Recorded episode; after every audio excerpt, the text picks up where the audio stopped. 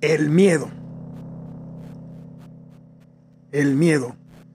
Cuando los vikingos invadieron Francia en el 845, derrotaron con facilidad a todas las tropas que les envió el rey Luis.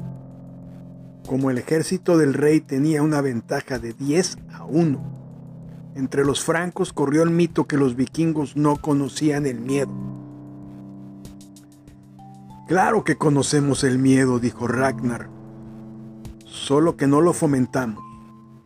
El miedo lleva a la servidumbre, a la obediencia, a la esclavitud, que es un destino mucho peor que morir en batalla. Nosotros no adoramos a un jefe, es uno más, elegido momentáneamente. Discutimos todo en asambleas y nuestras mujeres son libres. Hace seis mil años, los manipuladores descubrieron que el miedo servía para esclavizar a las personas y comenzaron a fomentarlo. Ni siquiera debía ser un miedo a algo tangible. Es más, mejor que no lo fuese. Tanto servía el miedo a un demonio, a un dios vengativo o a un universo perverso, el miedo hizo que 150.000 egipcios agotaran sus vidas arrastrando piedras de 12 toneladas por el Sahara para construir la gran pirámide. ¿Quién se los ordenaba? Un faraón, sus ministros, dos arquitectos, no más de 14 personas.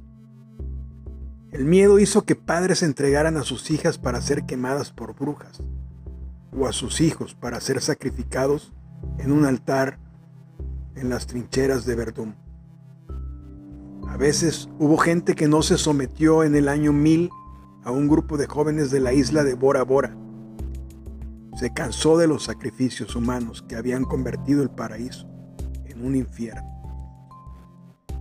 Si no les gusta, váyanse, desadaptados, les gritaban riendo. ¿A dónde iban a ir? Pues cargaron un barco con comida y animales y se hicieron a la mar. Los van a matar las tormentas, los tiburones, la sed, le gritaban. Navegaron 22 días sin saber a dónde iban, hasta encontrar unas islas deshabitadas a las que llamaron Hawái. Antes de bajar se, se prometieron que nunca más habría sacrificios que si alguien quería honrar a un Dios, que lo hiciera con flores. No tengas miedo. Nuestros niños y niñas y los cachorros nacen sin miedo. El miedo es cultural. ¿Te recuerdo esto algo a las vacunas? ¿Te recuerda es algo esto a las guerras? No temas, sé libre.